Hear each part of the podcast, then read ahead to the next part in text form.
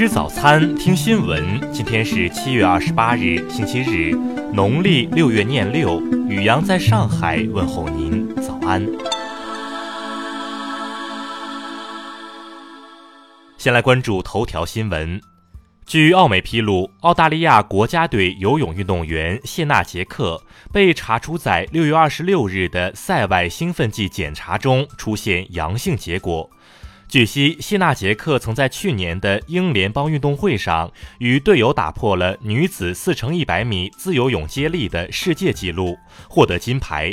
相关报道出现后，杰克昨天发文表示，自己并非有意服用这种物质，也无法描述自己感受到的痛苦和脆弱。从我十岁起，游泳一直是我的爱好。我永远不会故意服用一种不尊重我的运动、危及我职业生涯的违禁药物。而在一周前，杰克以个人原因为由，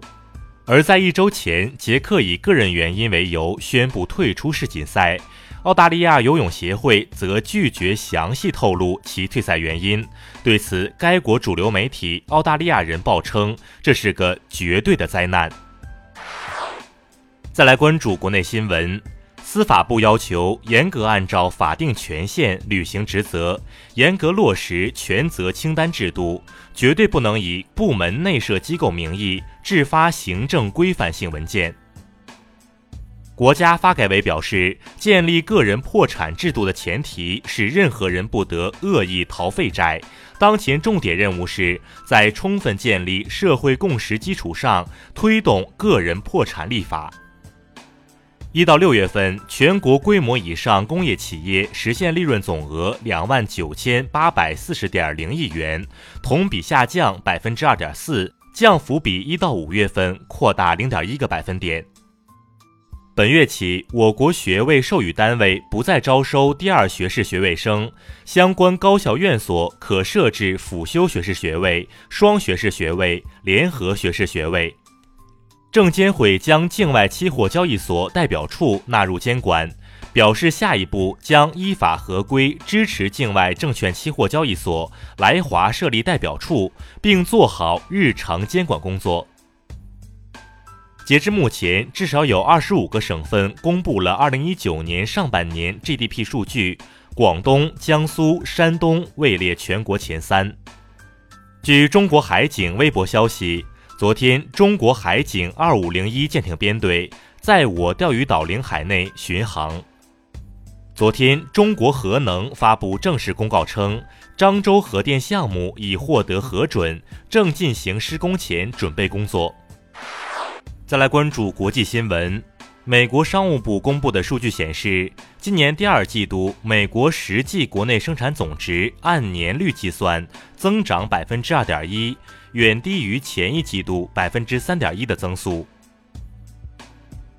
美国国会众议院日前通过二零二零和二零二一两个财政年度的联邦政府预算案，大幅提高联邦政府支出上限，暂缓执行法定联邦政府债务上限，直至二零二一年七月底。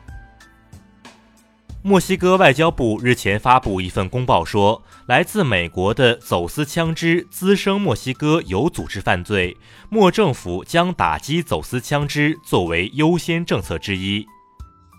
特朗普二十六日威胁将对法国开征数字服务税，采取报复措施。对此，法国财政部长勒梅尔回应称，法国政府将坚持执行这项征税决定。二十七日，巴基斯坦西北部开伯尔普什图省和西南部俾路支省分别发生一起恐怖袭击，造成十名安全部队人员死亡。消息人士表示，日本或在八月将韩国排除出贸易白色清单程序，韩国方面则认为这一举措将恶化当前形势。二十七日，韩国光州一家夜总会阁楼发生倒塌，造成两人死亡，十多人受伤，其中包括参加第十八届国际泳联世界游泳锦标赛的运动员。联合国指出，席卷欧洲的热浪有往北移动的迹象，位于格陵兰的全球第二大冰层可能会加速融化，厚度将接近或甚至低于2012年的最薄记录。再来关注社会民生新闻，阜阳一男子王某近日为向网上刚交的女友炫富，竟连续砸坏数十辆车实施盗窃，目前其被刑拘。网传山东某大学一学生因在网上吐槽学校没空调被通报批评，学校宣传部人员称被批评是因其与同学争论空调问题时言语过激不文明。芜湖一男子沈某醉酒后路边对着私家车车门小便，车主发现后找其理论，反被其掐脖子，最终沈某因寻衅滋事被警方刑拘十五日。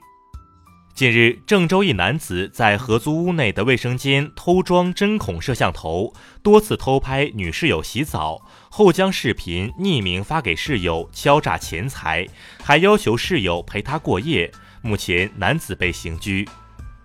近日，石家庄一茶餐厅利用女性充当酒托，以相亲、一夜情等引诱男性至餐厅消费。目前，涉案餐厅被查封，涉案酒托已被采取刑事强制措施。再来关注文化体育新闻：中超联赛第二十轮赛事昨晚全面展开，河南建业一比零战胜北京中赫国安，上海申花五比三战胜广州富力。二零一九游泳世锦赛昨天结束第十六个比赛日的争夺，美国名将莱德基在女子八百米自由泳中获得冠军。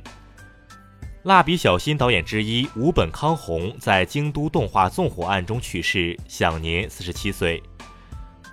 湖州南浔区灵湖镇发现良渚文化玉器，文物专家表示，这是湖州地区至今发现的最大玉璧。以上就是今天新闻早餐的全部内容，